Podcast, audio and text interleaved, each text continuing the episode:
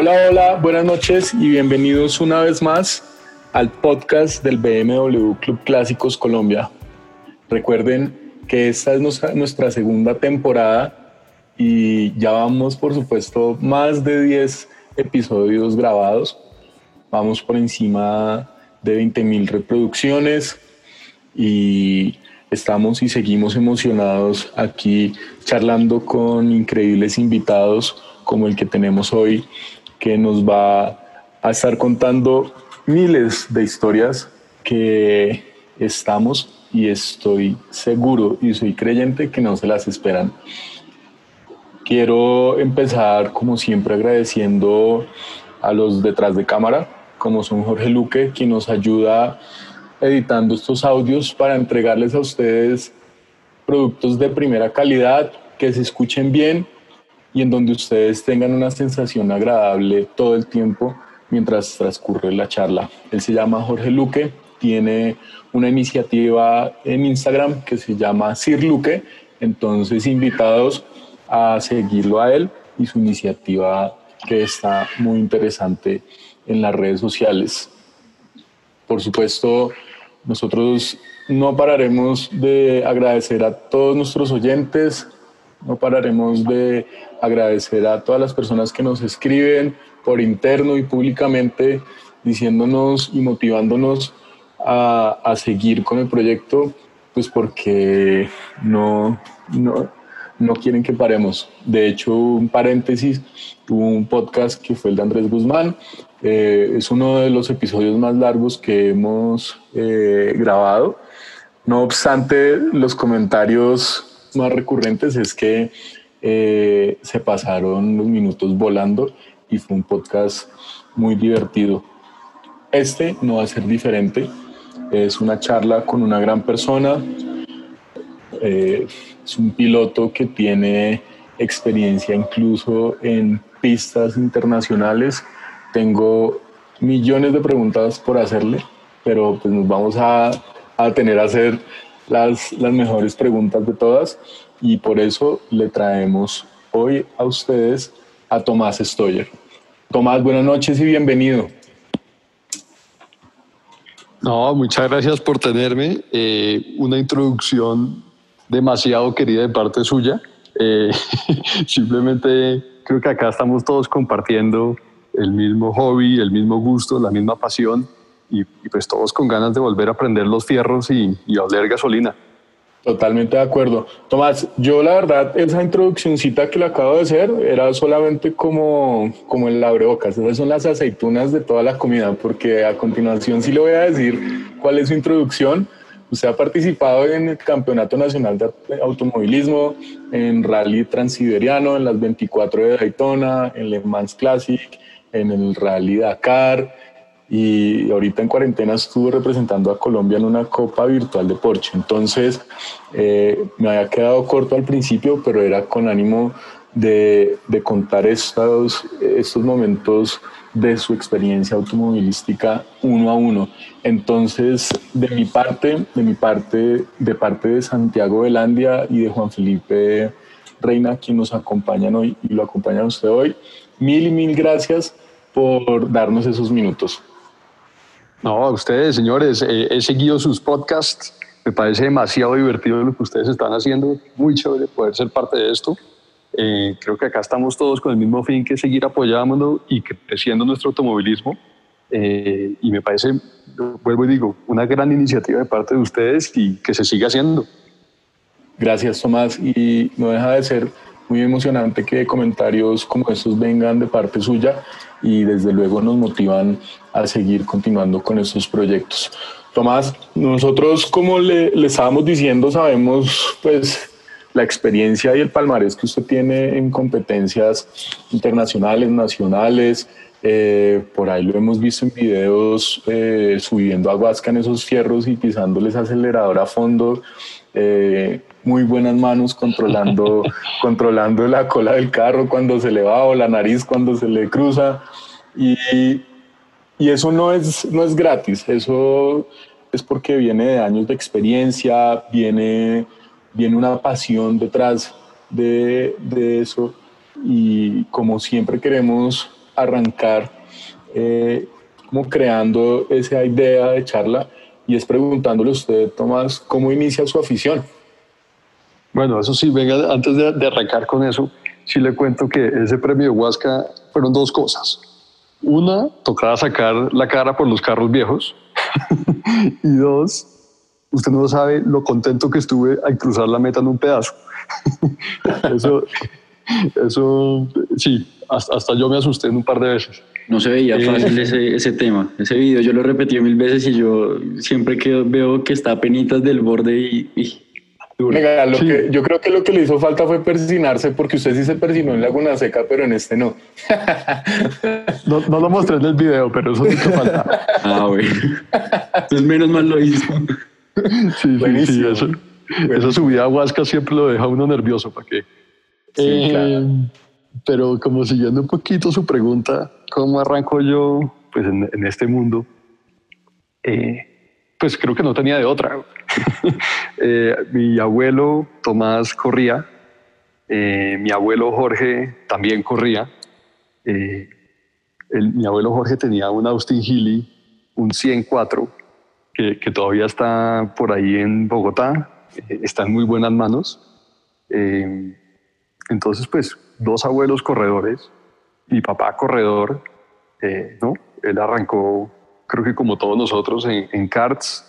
Después pasó a carros. En ese momento creo que tenían unas aventuras mucho mejores que las nuestras, ¿no? Creo que acá todos hemos oído de la doble Sogamoso, del circuito central, eh, todas las cosas buenas y divertidas, las, las famosas carreras Yeyes, bueno, todas esas cosas que, que, a uno le tocaron solo en historias. Eh, obviamente tuvo la famosa Copa Renault 4, que me parece que es un éxito yo soy gran fanático de los Renault 4. Y, y pues creo que a mí me metieron en un kart cuando tenía cuatro años. Eh, creo que es lo mejor que me ha pasado en mi vida porque descubrí desde una muy temprana edad lo que es la pasión de verdad. No solo me gusta el automovilismo, sentir la velocidad y eso, sino la gente que lo rodea. ¿no? Eh, mire lo que nos lleva a nosotros cuatro estar acá sentados hablando de de, pasiones en común que creo que es parte del mundo, ¿no? Uno tiene que gozar todo el entorno en el que está metido. Entonces, por ahí es que arranca todo mi tema. Y desde los cuatro años, mi papá me ha patrocinado, me ha acompañado, me ha apoyado. Eh, y pues ha sido una gran experiencia y espero seguir sumando buenas carreras. Tommy, pues efectivamente yo sabía, pues era, era evidente que el tema nos iba a llevar a su abuelo y a su padre. Em, para los que no sepan, el abuelo de Tommy, que también se llamaba Tomás, eh, fue uno de los fundadores del Club Los Tortugas. Em, Tommy, ¿hace cuánto murió él? Yo no, no tengo ese dato. Mi abuelo muere en el 94. En el 94. Yo tenía cuatro años en el momento que eso pasó. Sí. Ok. Y pues le iba a hacer una pregunta frente a su abuelo, pero ahora se la traslado a su papá. Yo le iba a preguntar que ¿Qué anécdota recordaba usted que su abuelo le hubiera contado? Pero yo creo que a los cuatro de pronto no, no, no había mucho de ese tema. Pero entonces su papá, ¿qué, ¿qué anécdota, si nosotros tuviéramos a su padre acá hablando, qué anécdota cree que él nos contaría frente a esos años dorados? Pues venga, le echo ahí un poquito de reversa y es, yo creo que la última o la mejor anécdota que yo tengo de mi abuelo es, me regaló una pista la última Navidad que pasamos juntos me regaló una pista de carros eléctricos y, efectivamente eran dos BMs 320 eh, IMSA. Eh, pista que todavía tengo desde chiquito, eh, la tengo ahí guardada como tesorito mío. Y ¿qué le digo yo? Es que mire, a ellos les tocó un automovilismo que era de locos, ¿cierto? Uno oye anécdotas buenas como para poder compartir y anécdotas que uno dice ojalá no me hubieran contado nunca. Eh, y eso hay de todo. De hecho, es como la anécdota del papá de José Camilo cuando lo cogieron en la séptima robándose la patrulla. que no sé, no sé, si es chévere saberlo, si mejor se hubiera quedado como escondido. Exacto. Y hace poco, perdón, Hace poco Lucho Bondana también nos contaba que el papá corrió el circuito central en alguna, en alguna ocasión escondido de la esposa y, con el compañero no pusieron los nombres sino águilas negras, algo por el estilo para, para que no se dieran cuenta que estaban voladas. Otros cuentos. otras épocas, ¿no? Qué envidia. Hoy en día con un teléfono lo, lo, lo, fichan a uno, pero en esas épocas usted hacía lo que usted quisiera. Yo creo que las buenas, de los buenos cuentos de mi papá es que, que él se robaba el carro de la abuela y después de 10 o 15 años la abuela le decía, Camilo, yo sabía que usted se lo robaba, lo importante es que siempre ganara. el tema de ser competitivo viene de generaciones. Buenísimo. Pues Tommy, ya que llegamos a este punto y toqué en un momento el tema de tortugas y frente al tema sentimental y todo eso que generan los clubes, generan los carros, genera la afición, la pregunta que tengo para ustedes, ¿qué significa tortugas? Para usted, ¿qué significa el Club Los Tortugas? Pues, ¿qué le digo yo? Es, una gran comunidad de amigos, uno pasa muy bueno, gente muy querida, gente con la cual uno le gusta compartir eh, es un tema que sí le despierta a uno muchos sentimientos y muchas cosas, al igual que el Automóvil Club. Entonces, pues realmente eh, yo he tratado como de seguir un legado, de poder ayudar.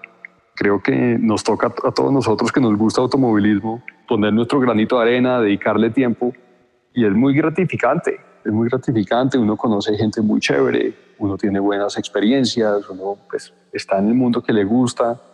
Eh, y pues ojalá podamos pues, tener el, Club Los Tortugas por muchos años y que nos siga uniendo la pasión que todos compartimos. Em, creo que con Automóvil Club, el cual está un poco más cerca hoy en día, eh, venimos haciendo las placas de antiguos y clásicos, venimos eh, creciendo la comunidad, eh, la idea es empezar a hacer eventos. El Automóvil Club ya está otra vez metido en eventos deportivos, tanto en carros antiguos y clásicos como en las carreras de autos modernos. Y, nos toca fomentar nuestro automovilismo. Eh, el, automóvil, el, Automóvil Club está muy metido en el nuevo proyecto del Autódromo de Medellín. Yo creo que es, es un paso enorme como país, como, como entusiastas poder tener un segundo eh, autódromo, ¿cierto? Eh, llevábamos muchos años oyendo rumores de que iban a hacer algún autódromo privado, que esto, que lo otro, pero ahora ya es un hecho. Eh, nos tiene muy ilusionados que eso arranque pronto y poder pues, tener un automovilismo más nacional y menos regional. Tremendo. Pues tengo, tengo diferentes comentarios acá para, para nutrir un poquito el tema. Eh, Tommy habla acerca del Automóvil Club, también es una institución de mucha tradición y mucho recorrido acá en el tema de los carros. Y una anécdota eh, es que no sé si estén enterados que uno de los primeros beneficiarios de los servicios del Automóvil Club fue el presidente Eduardo Santos, que estaba en el Packard yendo con la señora Lorencita Villegas de Santos, iban para Villeta y se vararon. En ese momento acababan de fundar el Automóvil Club y pues entonces llegó el carro taller o yo no sé cómo funcionara en ese momento y le ayudaron a desbarar el carro. Entonces es una anécdota que se tiene ahí de que él fue uno de los primeros beneficiarios del tema. Eh, hoy en día, como dice Tommy, el Automóvil Club está súper activado em, y para los que no sepan, hemos hecho una alianza nosotros como BMW Club Clásicos Colombia con el Automóvil Club eh, en cuanto al tema de las revisiones de los carros para placas de antiguo clásico. Entonces ahí también votamos la cuñita eh, a la orden para lo que se ofrezca y ahí estamos, ahí estamos listos para, para ayudar, para promover el tema, para potenciar la afición. Y, y algo que también me llama la atención es el tema del autódromo de Medellín. Yo estaba hablando con Luis Genaro en estos días, Luis Genaro Rico, que por cierto es el dueño del Packard del que les hablo, que fue atendido por el Automóvil Club en su momento. Eh, venga, Luis Genaro me contaba que ese autódromo no va a ser tan rápido, sino que más bien va a ser súper técnico. ¿Usted le ha pegado cabeza a eso o lo, ha, ido a ver o algo o ni idea? Sí, claro, claro. Eh, ¿Qué le digo yo? Pues va a ser eh, rápido, sin duda alguna. las instalaciones son increíbles. Eh, el tema de seguridad pues, se ha tenido muy en cuenta, la FIA nos ha ayudado mucho con eso, pero lo que usted dice va a ser muy técnico. Eh, yo creo que va a ser muy divertido, es una buena combinación de cosas y, y pues no, ¿a quién no le gusta ir a Medellín? De acuerdo, y ahora hay una excusa más. Una pregunta. la cosa se eh, mejora. Claro, una pregunta. ¿De, ¿De cuánto tiempo va a ser el giro en la vuelta más larga en esa pista? ¿Ya se sabe más o menos? No, no, no. Yo creo que va a estar similar al de Bogotá, eh, pero acuérdese que el de Bogotá arrancamos, pues me acuerdo, hace cinco años estábamos girando en 1.20, 1.15 y ahorita ya estamos por debajo del 1.10, ¿no? Entonces, pues uno se va acoplando a las pistas, uno, se va, uno va entendiendo mejor su carro, el setup, la cosa y entonces, pues los tiempos irán bajando a medida que lo iremos usando. Qué bueno, qué bueno sería un, una edición de motor clásico en Medellín, no me quedé pensando en eso. Sí, sí, sí, con buena compañía. Chévere, chévere. Tomás, eh, ya que estamos hablando de, de automovilismo y que hablamos eh, en parte de lo que fue el automovilismo en, en Colombia en los años dorados y también un poco de lo que, de lo que va a ser y lo que ojalá sean otros años dorados y nos toquen a nosotros esta vez. Eh, Camilo hablaba de que, de que usted ha corrido en unas pistas increíbles y unos eventos increíbles como Le Mans Classics en, en, en Laguna Seca. A mí me gustaría que nos contara un poco cómo son esos eventos de carros vintage a nivel internacional y, y que digamos que algo curioso que se me ocurre ahorita es qué diferencia se encuentra de pronto entre los eventos de, de Estados Unidos contra los de Europa o, y, y, y qué, qué anécdotas tiene de esas, de esas carreras. Pues mire, me pasó una cosa muy chévere el año pasado. Eh, por, por, cosas de la vida terminé compartiendo grilla, me hecho estaba en mi grupo, el famoso John Morton, eh, piloto de, de Transam, eh, famoso piloto de, de Datsun, ¿cierto? Que corría para Nissan más que todo. Y, estábamos en la pregrilla, estábamos charlando, me preguntó que dónde era, le conté que colombiano y me contó que él había venido a correr a Colombia cuando estaba, ¿eso qué era?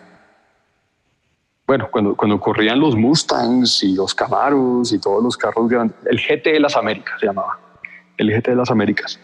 Y él vino a correr con el equipo Nissan en un Nissan, un 300ZX Turbo, eh, patrocinado por Tensoil. Y me dice, nunca me ha asustado tanto en mi vida como ese día en esa carrera, que se me salió una llanta y salí dando botes por su pista. esa, fue, esa, fue, la introducción del hombre. Eh, me, echó, todo el cuento, me contó cómo era correr acá, pues hablaba de todas las leyendas de su momento. Eh, pues que, que, que, un personaje de un calibre internacional eh, le eche tantas flores a, a, a, lo bien que pasó en Colombia y todo, en verdad es una cosa espectacular. Genial. Y, y en cuanto a los eventos allá, digamos que deberíamos aprender para, para, para, para aprovechar bien que vamos a tener un par de autódromos ahora acá, para los eventos de clásicos de pronto. Pues mire, yo creo que hay un tema de clásicos que es muy importante. En, en Europa son un poco más lanzados y ellos van a, a, ganar a cualquier costo. Cuando digo a cualquier costo, es no importa si le pegó, si le rayó el carro, si, si lo que sea, ellos van a lo que van. Yo creo que Estados Unidos es un poco más civilizado en ese sentido. Eh, allá usted dice, listo, perfecto, vamos a correr, pero usted no puede tocar su carro contra nada. De hecho, usted no puede estrellar al de adelante, usted no puede salirse de la pista, entonces a usted lo mantienen en un, en un comportamiento mucho más, como dicen los gringos, de gentleman driver, ¿sí? Okay. Eh, no, sin necesidad de que sean lentos ni, ni, ni competitivos ni nada de eso, pero el tema de prevale, prevalece la historia del carro y, y, y, pues las joyas en las que estamos montadas, ¿cierto? Que al final del día se trata de que uno se goce su carro y la gente que lo puede ver andar también sea un privilegio y, y todo el mundo se vaya para la casa y se eche una cerveza. Venga, Tommy, ¿usted no ha tenido un Entonces susto yo- así bien berraco en algo, en algo, en una de esas joyas? ¿Quedarse sin frenos cuenta? Cuenta, Sí, cuenta. ¿cómo fue eso? Ay, Vera. Sí, sí, sí. Menos mal, menos mal Laguna Seca tiene harta subida. Llegué a una, su- llegué a una curva donde no, pues el pedal de la mitad eh, parecía clutch y me tocó seguir derecho y caer en una traparena. Menos mal era en subida, porque donde hubiera sido otra curva creo que no estaría acá hablando con ustedes, señores. Por allá por la sexta curva, yo creo. Antecitos Exacto. de Cacorcho. Exactamente, fue en esa curva. Bueno, Ya. menos mal fue ahí.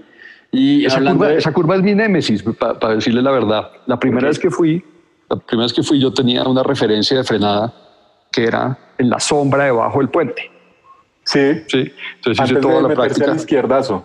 Exacto. Sí. Y tenía, y tenía la, la referencia de la sombra. Muy inteligente de mi parte, nunca pensé que la sombra fuera a cambiar de sitio entre la mañana y la tarde. ¿no? Entonces, y otra vez allá fui a dar. Referencia Sí. Cosas, cosas que uno aprende. En Laguna Seca, cositas que no. Increíble. Y, y hablando de Laguna Seca, hay un video que, que vamos a tener que anexar porque, porque es épico. Yo lo calificaría así. Es usted en un Corvette y en la primera vuelta yo no conté los carros, pero al menos pasa unos 8 o 10 carros y, y parecen quietos todos, pero se ve, se ve lo que usted cuenta de que es una, es una carrera y una competencia en los que los carros van cerca, pero siempre se van dando espacio. ¿Cómo fue, cómo fue esa primera vuelta? Porque es que esa fue increíble. Mire, es uno de esos días que simplemente las cosas se entienden, uno se entiende con el carro. Es como cuando uno no pelea con la novia por una semana, ¿sí? Cuando uno no sabe qué está pasando. Es esa misma vaina. Simplemente todo, todo cuadró, me entendí con el carro, todo iba bien. Eh, ¿cómo, cómo funciona eso? Y es que el día anterior uno hace una carrera de clasificación eh, en la cual me había ido muy bien, venía muy bien, y, y se soltó una manguera, ah, no me acuerdo qué fue exactamente, tuvimos un fallo mecánico y, y me tocó salir de último en la carrera principal. Entonces, eh, no sé, uno de esos días que uno se, se inspira, eh, yo creo que pudo haber sido eh, unas buenas bebidas el día anterior o algo, y sí, la verdad, Claro. me- me- me- lo- yo subí el video, eh, alguien se encontró el video, lo subió y, y me lo ayudó a, a potencializar, cosa que, que le agradezco mucho a quien haya sido. Tremendo. Pues es yo. que- Mete la cucharada, Cami, de una. no, es que iba a decir que en este caso, Tomás, sí, el hombre antes de arrancarse persina, eso le da tres palmaditas Palmadita. al carro como no me vaya a hacer quedar mal, güey. Y ese bicho sale, pero es que es una flecha, es un balazo ese bicho. De verdad. Es una que- nave. Es una nave muy brava y además que usted en varias ocasiones tiene un gesto como de, de ok, de que la caja está funcionando perfecto y es que de verdad no le baja una revolución entre cambios. Es algo loquísimo. No, no, no, le voy a contar, le voy a contar qué es ese gesto. Siempre, siempre, siempre todos los pilotos y los mecánicos tienen la misma pelea cuando se daña algo, ¿sí? Y a usted le dicen, es que usted no miró los instrumentos. Entonces Ya. yo ya, de- después de una cantidad de peleas y volverme boxeador, decidí que me puedo ahorrar eso y dejar un gesto en la cámara todo el tiempo para decirle a los mecánicos, yo estoy mirando, si algo se daña es culpa suya. Ah, qué jugada, buenísimo. Así usted Por ahí cura, tema. cura salud. Exactamente. Oiga, Por ahí va ese tema. No, yo justamente iba a comentar al respecto y vea con la que salió, nunca me imaginé que fuera algo así. pero, pero sí es muy curioso para los que vean los videos, seguro montaremos alguno. eh, y para que chismoseen por ahí si encuentran algún video. En los videos de Tommy es una vaina, a mí me parece, pues yo soy una persona muy emocional. O sea, a mí me parece una vaina como súper mística, es una vaina muy rara porque uno ve que el hombre arranca, se da la bendición, sí, hay veces se ve, hay veces no, y él cuando va manejando, él mete los cambios, hace el gesto con la mano de que las cosas están bien y le pega una palmadita al millaré. No sé si se han dado cuenta, Sí. como diciendo, muy bien, ahí vamos. Entonces es una vaina, a mí realmente eso me parece como muy, muy simpático, muy simpático. Entonces, pues no, pero ya tenemos las explicaciones para que los mecánicos no lo regañen. Eso me hubiese servido. Absolutamente. Eso me hubiese, Eso Sí, eso me hizo ahorrado unos regaños de mi papá cuando yo estaba en el kart. Claro, claro, claro. No, es que ya todos pasamos por eso, no ya se aburrió de pelear. Sí, claro. Yo me, acuerdo, yo me, acuerdo, una vez que en el cartódromo de Cajicá se me salió una llanta en el kart y mi papá me decía, weón, ¿cómo no sintió eso? Y yo, yo no sé, yo, yo estaba dándole al carro y ya. eso me ha servido. Pues claro. Tommy, ahorita mirando, pues además de, de su experiencia en pista, también el tema de los rallies ha sido algo importante y tengo entendido que hace unos años corrió un rally que era Rusia-Mongolia. ¿Esa vaina qué? ¿Cómo, ¿Cómo, así? O sea, eso parece de una película. Mire, eso fue de las mejores experiencias que he tenido en mi vida. Eh, hay dos muy buenas historias. Una es que yo me estaba echando física en el colegio. Yo tenía 18 años cuando me fui a correrlo. Yo me estaba graduando del colegio. Y, y, que yo creo que se estaba echando algo más porque lo de la sombra con el puente sí me dejó nervioso. Sí, no, eso es sentido común que yo soy medio bestia, que es diferente. Pero, pero me estaba echando física y el, y el rector del colegio siempre me la llevé muy bien con él. Yo no era ningún gran estudiante, pero, pero el, el personaje se llamaba Alan Shanks y Alan Shanks me ayudaba me daba permiso para ir a entrenar los viernes al autódromo, yo le regalaba boletas y él iba y me veía en las carreras, me dicho, era, desarrollamos una buena amistad. Y cuando yo me iba este rally, tenía el examen final de física y yo fui y le pedí eh, permiso al rector. Y me dijo, bueno, Tomás, yo lo dejo de ir con la única condición es que usted le pone un sticker del anglo, anglo colombiano a la camioneta y me trae todas las fotos pues, ¿no? Le di la mano, así fue, le, le, puse, le puse su sticker a la camioneta, le traje todas las fotos y el personaje muy querido me ayudó a, graduarme del colegio y a que el rally saliera adelante. Eso, eso, creo que sí, de los buenos negocios que uno puede hacer. De verdad. Y espectacular. Y para decirles la verdad, era la primera vez que yo hacía camping en mi vida. Yo no, nunca había ido de camping y llegamos a la frontera de Rusia y Mongolia. Yo puse mi carpa, me volteé a coger algo más y llegó un ventarrón, se llevó la carpa, la carpa cayó entre un río. Entonces era yo pescando la carpa, ¿no? todo el rally entero muerto de la risa mirándome hasta que cogí la carpa, la carpa empapada, no pude dormir ahí esa noche, me tocó amarrarla al rin y meterme en el carro, en el asiento del copiloto amarrarme la cabeza con un cinturón a la, a la silla para que uno no se le, ¿no?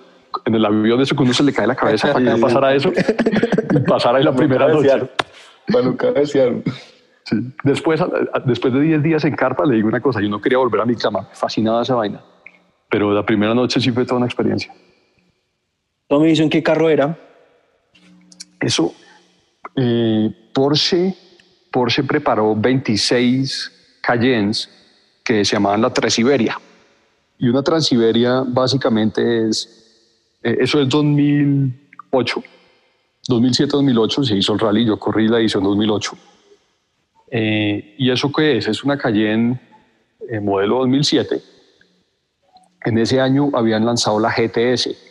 Entonces esto es una Cayenne S con motor y caja de GTS porque es más potente, la caja es más picada pero para tener las llantas con mayor perfil traía los frenos de la S y el body de la S porque es más alta.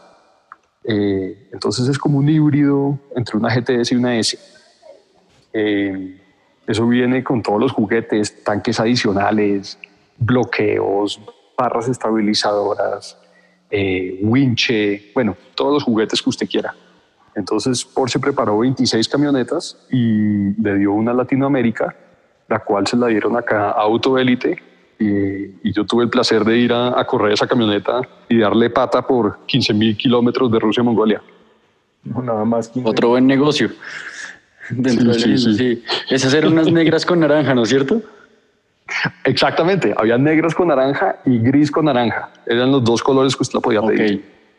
Sí, sí, sí. Muy bonitas. Sí, yo tengo, yo vi por ahí unas fotos en el Motorsport creo que también los vamos a linkear porque, porque además se veía un planzazo esa vaina.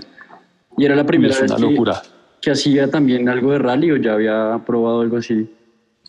No, era la primera vez que yo hacía un rally. Eh, menos mal me fui con un, con un gran compañero que se llama Christian Schneider. Eh, él hablaba alemán, menos mal, porque todo el equipo era alemán y yo lo único que sé, sé decir es Bier. Entonces,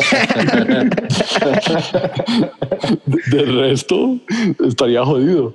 Eh, no, eso es espectacular, espectacular. Eso, mire, eso es una aventura que uno no se imagina.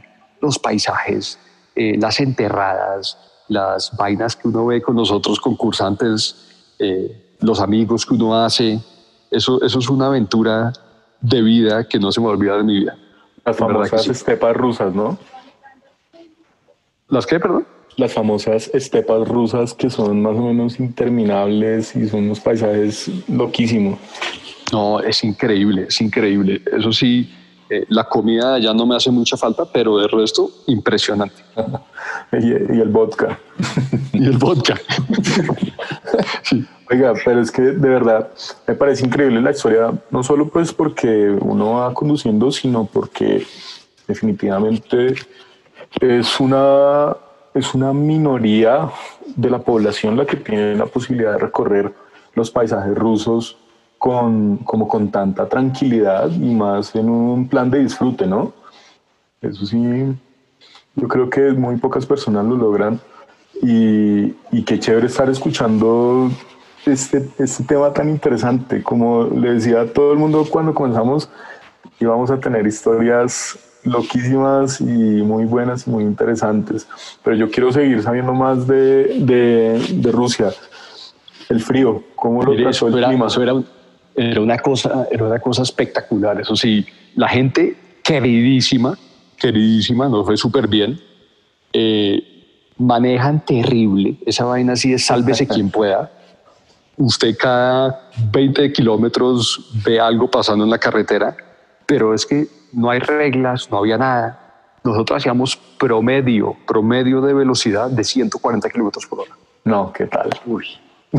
Eso era en serio es que usted suelte ¿no?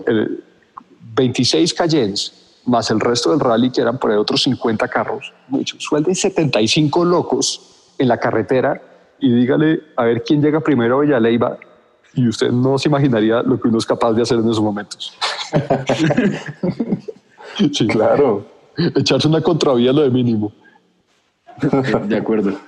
Toca Tommy, de acá, de acá brinco al Dakar. Usted estuvo, según entiendo, no recuerdo en qué año, ¿en qué año fue la participación en el Dakar? 2014. 2014. Bueno, cuente, échenos ese cuento también, vea que ya nos tiene acá embobados. Oiga, el Dakar, el, Dakar es otro monstruo, es otro monstruo, es eh, pues entre las motos, los camiones, cuatrimotos, las camionetas, uno no sabe para dónde mirar, ¿no? Eh, están al lado de uno en la, en la, reunión de pilotos todos los héroes que uno ve por televisión eh, y uno dice, Micho, estos tipos son mis héroes de vida. Eh, me acuerdo de entrar al ascensor del, para ir a registrarme con Mark Coma. Eh, yo le digo una cosa, qué tamaño de tipo. Me llevaba tres cabezas, tres cabezas, ocho espaldas, y el tipo queridísimo, pero qué tamaño animal. No, y para los que no conozcan a Tommy, Tommy no es chiquito, ¿no? O sea, imagínense entonces cómo será ese tipo al lado mío. Pues sí, yo, soy un man de 1,86, de 85 kilos y me veía como un mosquito al lado de este man. Eso sí se lo digo. Uy, madre. Marco más el que fue copiloto el, el año pasado, el año pasado, el este año de Alonso, ¿sí? Exacto, exactamente. Eh, no, es, impresionante. Nosotros estuvimos corriendo con un gran amigo con el cual he corrido, corrimos Daytona, corrimos Watkins Glen, eh, después corrimos Daytona Classics en un eh, prototipo Daytona. él era piloto de Viper, piloto de Honda. De hecho, es un, americano de los mejores pilotos que yo he visto. un gran amigo mío y fue que nos salió la oportunidad de ir a correr el Dakar y, y bueno, menos mal me fui con él. Entonces, nosotros llegamos a correr con el equipo de BRP, fuimos a correr un Canam, un Maverick 1000, Eh, ¿Qué le digo yo? El equipo, el equipo no, era, no era el highlight. Eh, eso era como estar en un taller, quién sabe dónde. La cosa no, no estaba muy organizada. Eh, eran muy buenos para tomar cerveza, eso sí les digo. Un 7 de agosto, un 7 de agosto allá. Excelente, nuestra representación. En la costa. ¿no? Eh, sí, los personajes para tomar cerveza sí eran unos berracos. El carro así que uno no diga, diga qué bien preparado estaba, no, no, pero, pero bueno, arrancamos, el primer día fue un buen primer día, todo salió muy bien, el segundo día, eh, el segundo día nos faltaba poquito, nos faltaban yo creo que por ahí unos 15, 20 kilómetros en las dunas para terminar, la etapa ya era, había sido como de 300, 350 kilómetros. Eh, y, y, nada, se, se, dañó el clutch, no pudimos continuar. Eh, pasamos una noche en el desierto. Fue, fue una de las etapas históricamente donde más carros han salido del Dakar, porque estaba muy dura. Y, y en el equipo, ¿no? lo que es el carro, lo que es el desgaste, lo que es todo, eh, es muy fuerte, es muy fuerte. Usted realmente necesita unos carros eh, pues, preparados al 110%. Entonces, ese día salimos. Eh, una de las buenas historias ahí fue que, como se rompe el clutch, nosotros tratamos de arreglar todo el sistema con él, con Spencer se llama. Y usted para hacer eso tiene que quitar las sillas, quitar la, la consola central, abrir el motor y ahí puede acceder al clutch. Entonces, eh, nosotros lo que hicimos fue llamar al equipo para que nos trajera un clutch de repuesto y, y, nos echamos a dormir en el piso. Y le estoy diciendo que por ahí a las 4 de la mañana yo oí un motor eh, pensando que era el equipo y despierto, entonces despierto a Spencer y le digo, oiga, creo que ya llegó el equipo con nuestro clutch. Y de pronto nos damos cuenta y era un camión de carreras con un par de rusos que no nos pasaron por encima porque no era el día y éramos corriendo nosotros alrededor de nuestro carro y el camión para coger impulso en la duna nos daba vueltas. Eh, bueno, usted no sabe, fue paniqueante, no volvimos a pegar el ojo. Después eh, ya nos llegó tal? el equipo, nos llegó el equipo, nos dio el clutch, volvimos y arrancamos y, y volvió a sacar la mano. Eh, ese, ese, es el talón de Aquiles de esos carros. Había algo que, no estaba bien, bien organizado, pero, pero bueno, ahí pasamos 48 horas metidos en el desierto para después montarnos en el helicóptero de, del Dakar y que nos sacaran de por allá metidos. Eh, de vuelta para el carro escoba y, y, para la casa. Lástima, eso no duró mucho. Venga, yo me acuerdo, yo no sé si es el mismo, pero yo sí he visto videos muy similares a la historia que usted está contando eh, y los camiones de verdad enterrados en las dunas, ellos trataban como de, de pasarse la duna, pero incluso algunos se volcaban, eh, casi que se, se, estrellaban con los demás carros. Eh, no sé si, si es el mismo video que, de la historia que usted me está contando, lo voy a buscar y si es el mismo, creo que usted está registrado. bueno, ojalá que no, porque no, no, corro muy bien. ojalá que no, porque sale llorando, y madre. Sí, todo eso, eso es muy loco, eso es muy loco. Mire, yo le digo una cosa, antes de arrancar, eh, pues uno, uno hace, se ha visto que, que, como que presenta en cada equipo y, y, uno pasa y hace como una vuelta como de, reconocimiento ahí. Nosotros estábamos saliendo de Rosario esa vez, le, le dimos una vuelta a Rosario, volvimos a parquear el carro y justo nos tocó un camión al lado. Entonces, eh, era un par de rusos y nosotros le dijimos, bueno, ¿y qué? ¿Cómo van? Y nos dice el tipo, si me ve venir, usted se quita el camino, porque esos mosquitos a mí no me gustan. Oh, qué tal mal. Sí, sí, sí. El, el, calibre ya no era así mucho ánimo de ayudar a nadie. Pero usted contaba con el respaldo del 7 de agosto costeño ahí, fue madre para cualquier vaina. Exactamente, un cooler bien frío de cervezas ahí amarrado en la parte de atrás del carro. Sí, de hecho hay muchos videos de, mm, de los camiones soplados con, a, y poniéndoselos al lado de los carros y al lado de las motos. De las motos. Sí, sus manes es impresionante. A, a toda. Es impresionante. Eso, esos tres tipos tienen que estar más locos que uno porque es impresionante.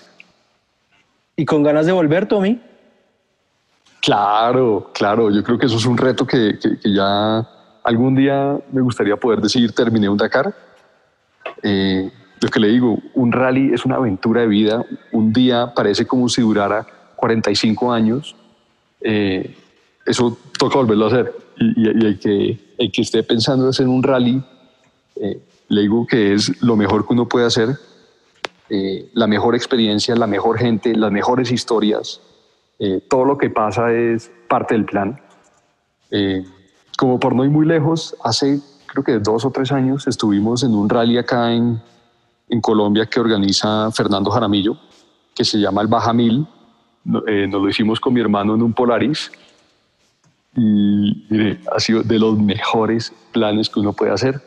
Eh, eran lagos de Menegua y salimos felices, nos echamos mil kilómetros de andar por los llanos como un par de dementes. Uno pues se metía a las plantaciones de, de palma africana, después pasaba por entre fincas, llegaba a diferentes pueblos, veía lo que era nuestro país en, carrera. De hecho, eso no se pone mucho mejor que eso. Y hablando también de rallies, em, pues ustedes pueden escuchar las historias, las máquinas que ha manejado Tommy. Y esto me lleva a conectar con el año pasado. Yo me acuerdo hablando con Ricardo Morales el año pasado y él decía, no, es que yo voy a correr la lechuza con Tommy en el Renault 4 del Automóvil Club, pero él no le tiene fe al carro. Yo participé y vi que les fue de maravilla. Tommy, ¿cómo fue eso en el, Renault 4? Oiga, menos mal, si Ricardo está oyendo, gracias Ricardo por, por aguantarse mi manejada. Em, fue de los mejores rallies que nos hemos metido.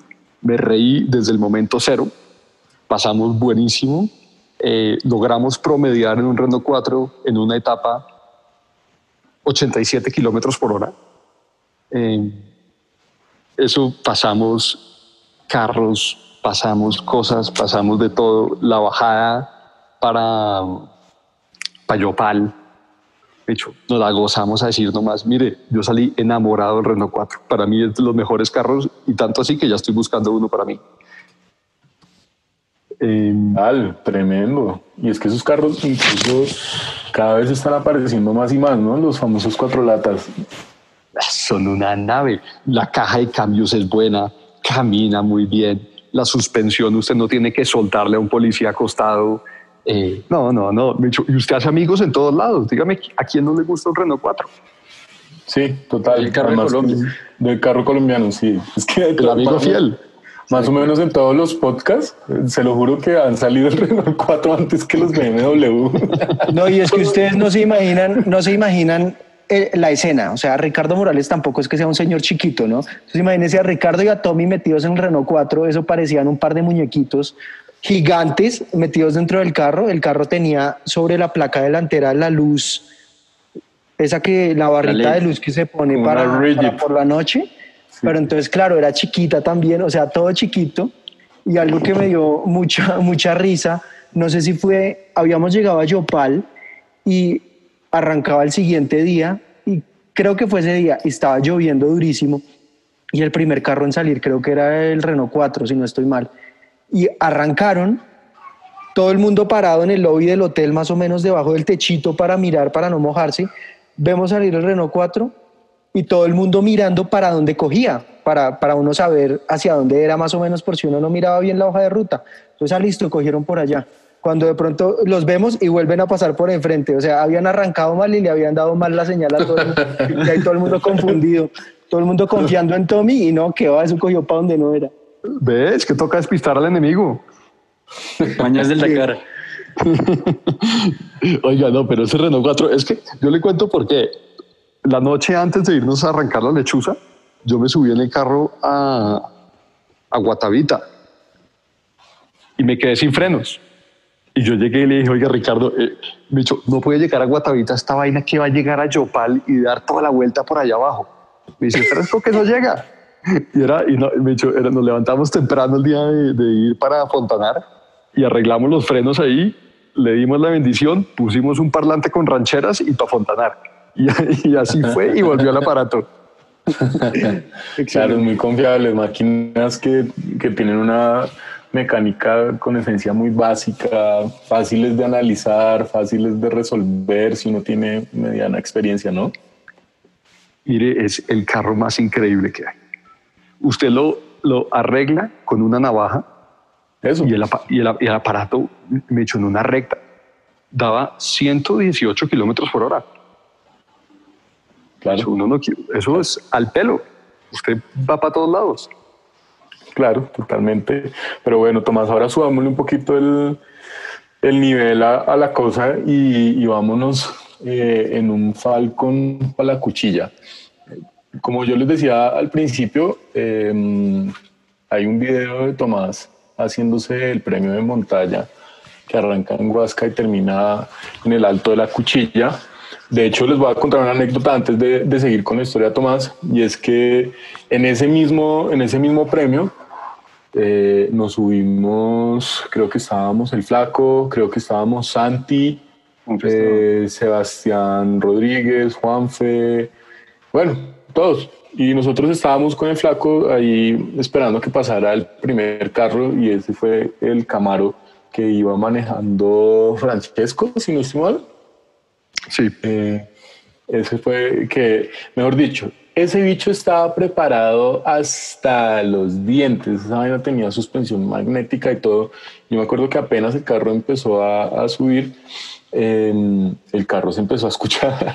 Y entonces cuando nos pasa ese bicho, pero a toda velocidad, y fue el accidente que tuvo el carro eh, como más o menos tres kilómetros antes de la meta. Y eso quiere decir que ese premio montaña es muy retador y Tomás también lo decía.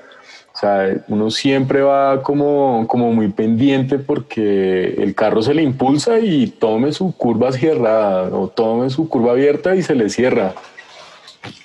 Entonces, pensando en eso y devolviéndonos un poquito, Tomás tiene un video en el que va subiendo en un Falcon, pero cuando les digo que va subiendo no es normal. Ese man va volando. Entonces, eh, cuéntenos, cuéntenos.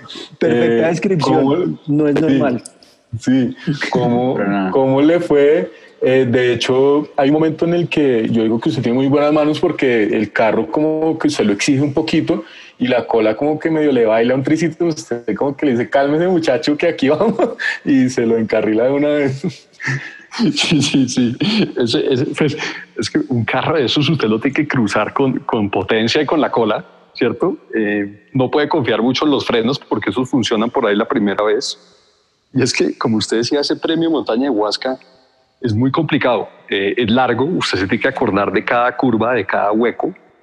Eh, y tenía, si no estoy mal, fue ese día que había llovido por la mañana y, y pasan dos ríos que usted le desestabilizan el carro Sí, sí. eh, totalmente y, y eran justo antes de, de las curvas difíciles.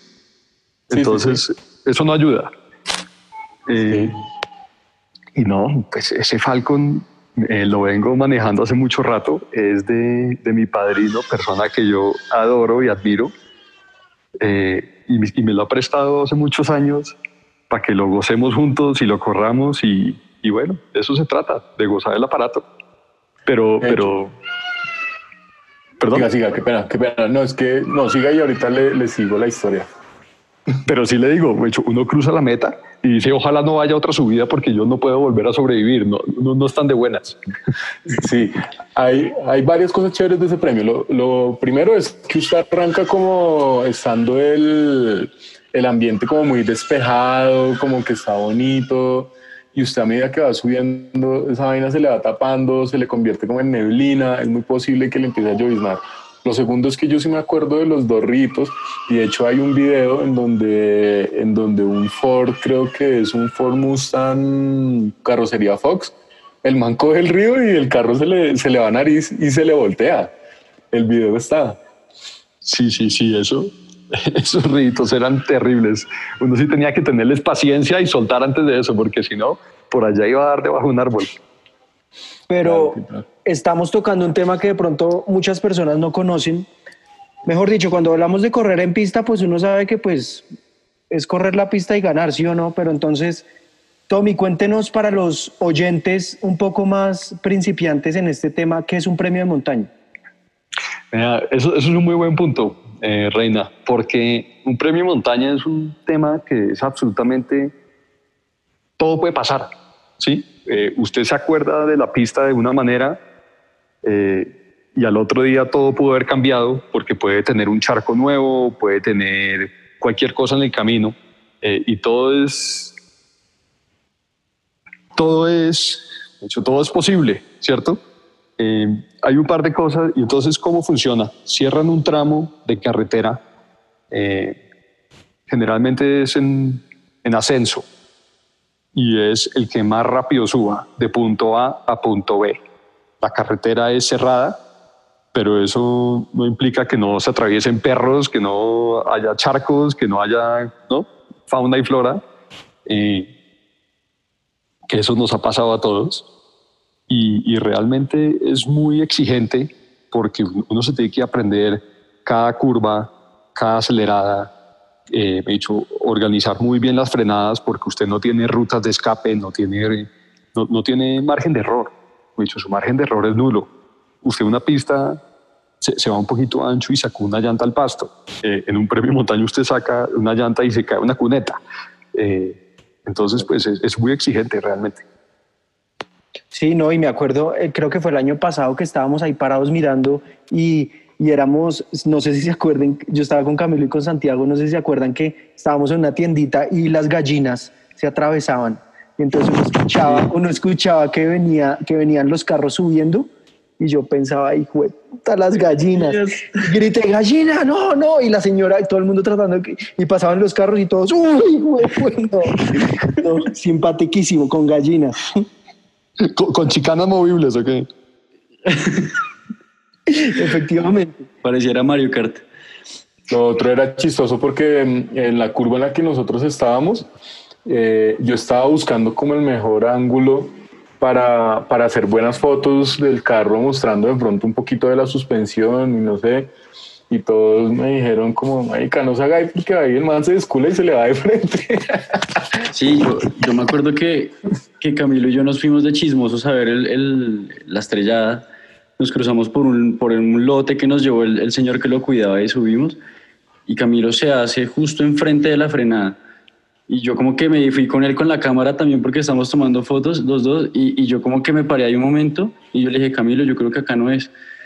Y me decía, ¿pero por qué? Yo como, pero es que mira, ahí va a frenar ese. donde pegó el otro. Entonces nosotros nos fuimos a la parte interna que era, había una montaña y nos empezamos a tomar fotos desde, desde arriba y era chévere porque ahí, ahí vimos carros pasar de lado que tenían un understeer durísimo, o sea, todo el mundo peleando con el carro en esa curva. Y ahí me surgió una pregunta rápida y es, ¿usted ya sabemos que subió, eh, pues este, este, este, hizo este premio en el Falcon y, que yo creo que para los que les gustan los carros es un, es, un, es una obra de arte ver ese video como lo saca de lado de cada, cada rato. Pero también ese año, que el año pasado creo que usted lo hizo en un carro moderno. ¿Cuáles son las diferencias y cuáles son los retos eh, adicionales que tiene un carro clásico, digamos, en esas carreras? No, es, es absolutamente muy diferente eh, usted en un carro moderno, eh, Autoélite me prestó un Caimán. Eh, yo subí un Caimán el año pasado, creo que fue. Sí. Y, y, usted en un carro moderno lleva mucha más velocidad, pero lleva muchas más ayudas, ¿cierto? Usted tiene ABS, tiene control de tracción, eh, tiene control de estabilidad, las cajas pues son PDK, entonces usted solo tiene freno y acelerador, los timones son precisos, los frenos son buenos, eh, las llantas generalmente también son más modernas, tienen más agarre. Usted en un carro clásico lo siente, lo huele, lo goza, eh, es absolutamente una aventura. En el otro usted va muy rápido y, sus tiempos pueden ser mejores, pero como aventura un carro clásico, el cual usted tiene que pelear un poquito la cruzada, eh, que sus frenos son un poquito imprecisos, eh, que las llantas también tienen su, su jueguito, eh, ¿cierto? Pues eh, es un mundo diferente. Claro, totalmente de acuerdo. Es que, de hecho, siempre lo hemos mencionado, Tomás, es, es esa sensación de nostalgia de, de, lo que usted mismo dice, como que uno va en un carro moderno y el hombre le ayuda a uno en todo, le perdona. El otro día iba yo manejando un Mercedes, un, un E200, y ese bicho se le frena a uno si se le acerca mucho al carro de adelante. Eh, la suspensión se le acomoda a uno, eh, el timón, como se dice, eso creo que ya es electrónico, entonces es una dirección que es perfecta. Y en el carro clásico uno, uno siempre va como sintiendo cada cosita que va pasando, uno va analizando temperatura, uno va analizando si está bien por aquí, eh, lo que usted dice también, oliendo el carro, disfrutándolo, eh, no, no, tanto bajando los tiempos, sino tratando de, que no se le vaya a ir el carro a uno, más bien. Claro, y, es que usted un carro viejo, usted, de hecho, si prende, ya es un, ya es un ¿cierto? Ya, es claro, el paseo. Claro. Eh, y, y, pues nada, usted no tiene que ir en un carro viejo a lo que da el carro para gozarse ¿cierto? Usted goza la caja, cada carro le habla a usted, los tableros son bonitos, las cajas tienen sus velocidades, los frenos tienen sus mañas, todo. Eh, un carro moderno pues es, muy chévere y, creo que es un tema más de gustos, pero, pero no le habla tanto a uno, no es, no es un tema tan personal, ¿cierto? Sí, todos los carros modernos son más estandarizados, los carros viejos cada uno tiene su propia personalidad. Sí, totalmente de acuerdo. Yo creo que igual también una, una buena conclusión eh, de, de, este tema es que sin importar moderno, clásico, viejo, antiguo, Renault 4, lo que sea, usted, mejor dicho, le saca hasta el último caballo de fuerza a cada carro que, que maneja, siempre buscando ir al límite, ¿no? pues lo que pasa es que con, buenos copilotos como Morales es fácil uno tomar malas decisiones. ah, bueno, sí, Juan Felipe, el otro día se echaba unas historias que era, era el copiloto el que antes lo, lo jodía para que fuera más rápido y para que cruzara más duro. Pues yo acá meto la cucharada, ya que, ya que Camilo habla de que Tommy es bastante, le gusta mucho la adrenalina en los carros, pues no es solamente en los carros. Les tengo un cuento, yo estaba hablando con Luis Genaro el otro día y, le, y yo le pregunté, Luis, cuénteme alguna anécdota que tenga con Tommy para mencionarla en el, en el podcast. Y me dice, no, pues, ¿cómo se me va a olvidar? Esta es la anécdota que tengo. Estaban en Coralina, que es la finca de Luis, donde está la colección de tractores. Y Luis me dice que llegó Tommy con unos amigos y que querían montar en los tractores. Bueno, entonces llegaron eh, y se bajaron por allá un lote que, que, estaba como recién, recién arregladito, entonces la tierra estaba como sueltica, bueno, y entonces eh, Luis no los escuchaba, no los veía, entonces levanta la mirada y mira a ver qué están haciendo y ve una nube de tierra ni la berraca y dice, pero ¿qué, están, qué, está, qué estará pasando? Se baja para allá y el niño Tommy estaba jugando a hacer trompos con el Ford, con el tractor. Entonces, entonces para que vean que el tema no es solamente de carros, es cualquier vaina que tenga motor, ¿cierto? Lo que tenga motor, bienvenido. Sí, los mecánicos no me quieren mucho porque yo trato de llevar las cosas un poquito al límite, pero les prometo que es con una sonrisa y una cerveza. Así es que Eso está perfecto. Y, y hablando de carros al límite y de carros viejos, Hace poco vi un video que, que, creo que subió fue en Instagram, usted haciéndose una vuelta en Spa Francorchamps en un, en un, ¿qué era? ¿En un 911? Era un 911, sí, un 911 de los 60. Increíble además. Y, y yo quisiera que usted nos contara o nos describiera un poco de pronto qué es dar una vuelta en Spa Francorchamps, porque yo creo que Camilo y yo que hemos estado en cuarentena pegados al simulador, ya, ya nos creemos profesionales, pero eso es otro cuento en un carro de esos y en la vida real, y cómo es subir o rushir y Radillon a, a, toda, porque es que usted iba, usted iba andando duro, yo busqué videos de, de esa misma carrera y, y, no iban a ese ritmo. Sí, a Rush y Radillon, yo le digo una cosa, uno se las pone de corbatín cada vez que se mete esa curva es impresionante. uno piensa que va a pegarse contra una pared, usted siente un vacío, pero además usted tiene un agravante y es que usted acaba de pasar por la recta de pits, ¿cierto? Sí. Y está, y está todo el mundo mirando a ver usted cuándo prende sus stops. Entonces usted me dice, no, yo no puedo ser el, no puedo ser el flojo que prende los stops al frente de todo el mundo o antes que cualquier persona, ¿no? Entonces a usted le toca cada curva comerse el orgullo, meterse a lo que pueda y tratar de sobrevivir la curva. Después, de, después usted llega a esa recta, que esa recta, uno no se imagina la pendiente que tiene. Eh, eh, eh, la verdad tiene mucha más pendiente de lo que uno se imaginaría. Uno piensa que es una recta plana. Mm. Y usted se da cuenta de eso sobre todo en la frenada, ¿cierto? Porque usted viene con tal inercia y tan rápido que usted no se da ni cuenta.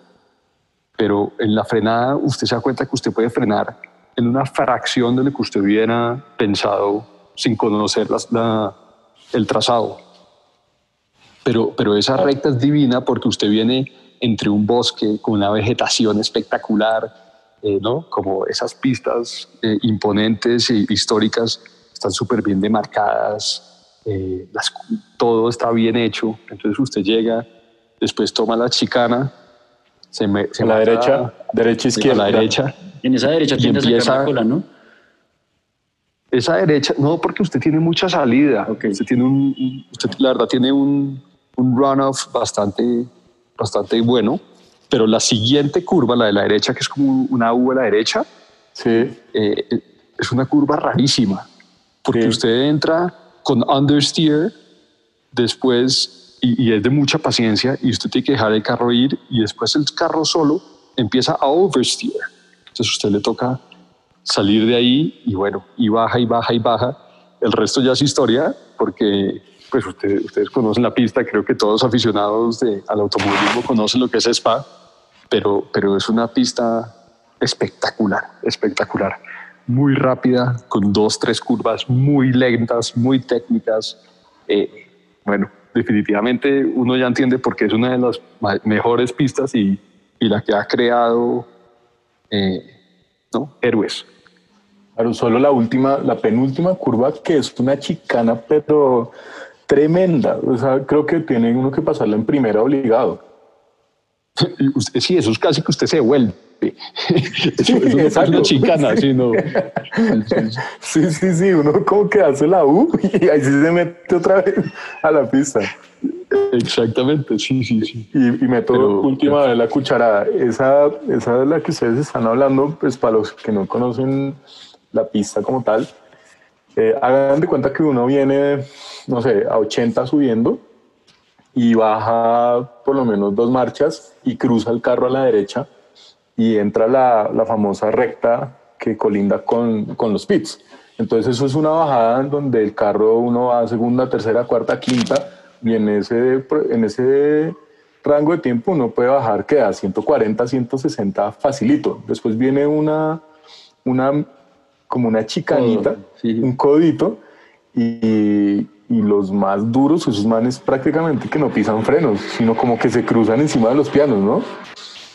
Y, y después es un columpio, o sea, baja y uno vuelve a subir y se encuentra con la, con la famosa recta que dice Tomás, que está llena de vegetación. Debe ser que como uno, un kilómetro más o menos de recta. Yo creo que sí, si no más. Un poquito más. Entonces, como uno viene de verdad tan soplado, hay que tener muy en cuenta el punto de frenado o si no, uno se va con, o sea, se le va el carro. Ahí no, ahí no hay una sombra, hay un puente. No, menos mal.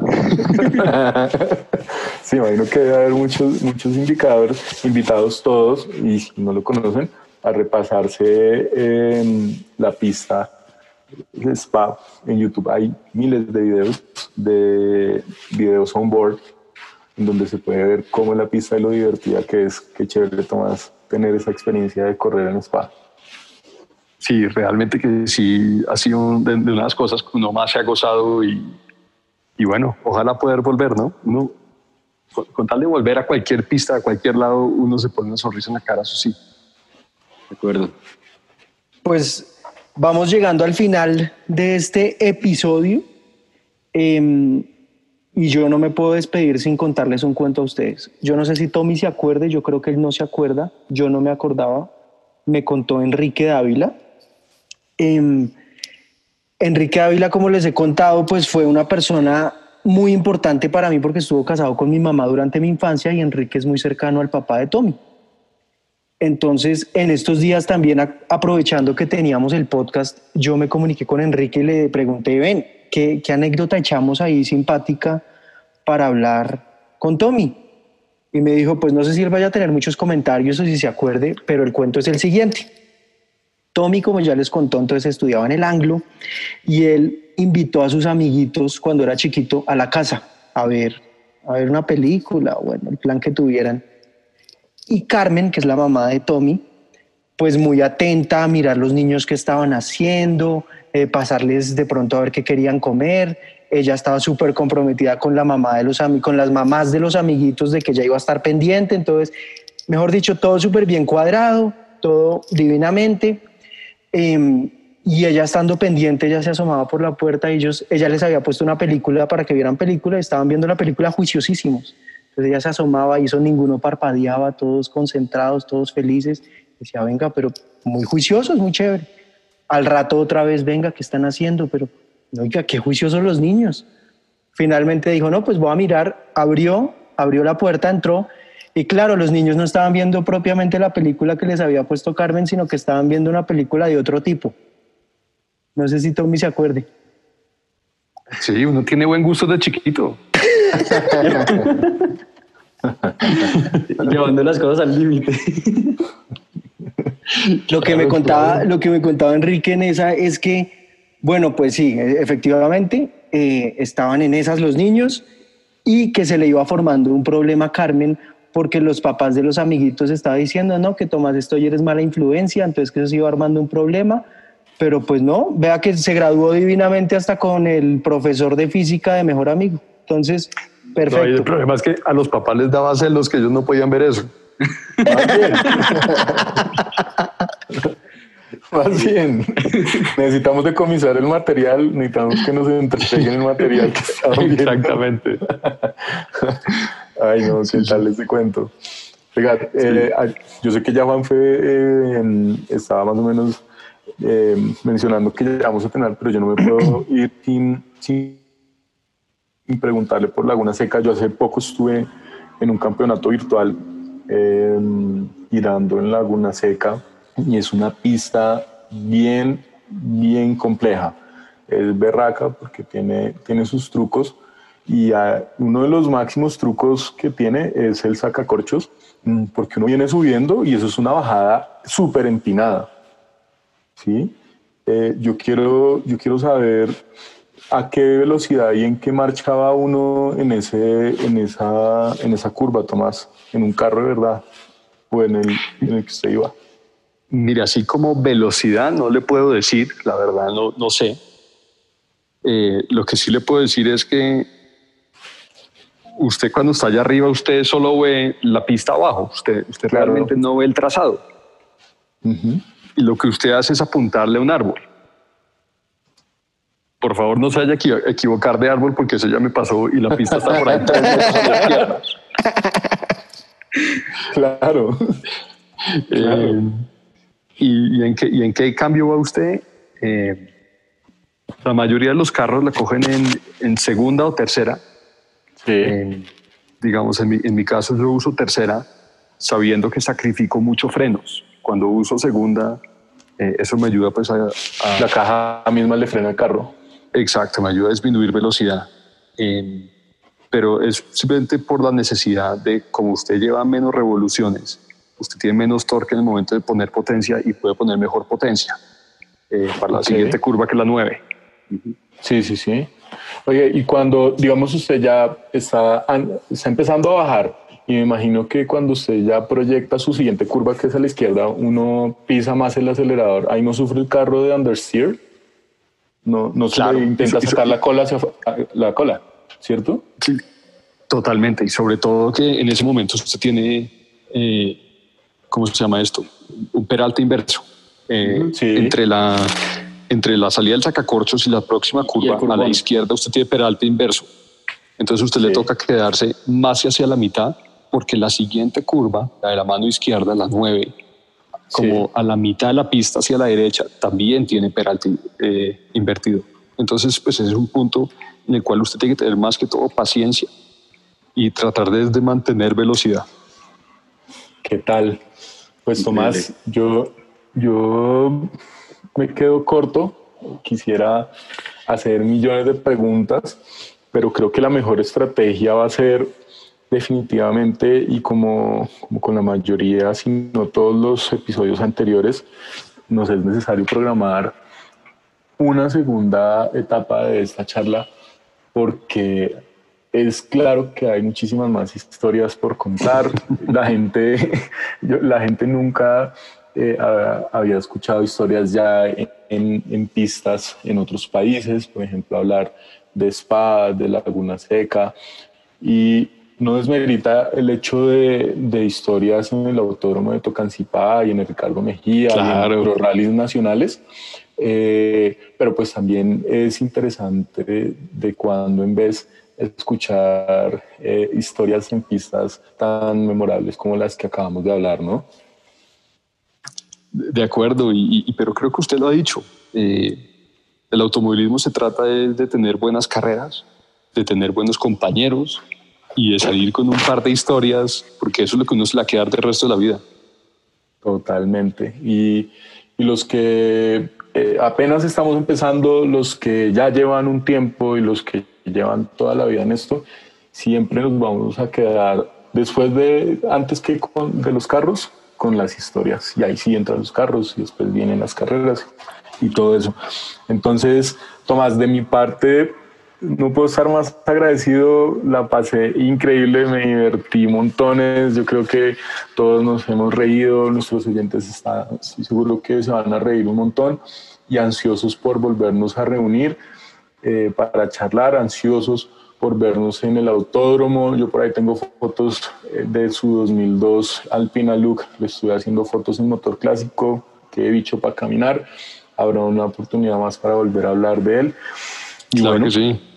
Este fue un episodio más del BMW Club Clásicos Colombia, el podcast que hemos venido trabajando y que ahora está acompañado por Juan Felipe Reina, quien es el presidente del club, Santiago, que sigue acompañándonos como el director de redes sociales, yo, Camilo Caicedo, el fotógrafo, y Tomás Stoyer, que lo acaban de escuchar con todas sus experiencias.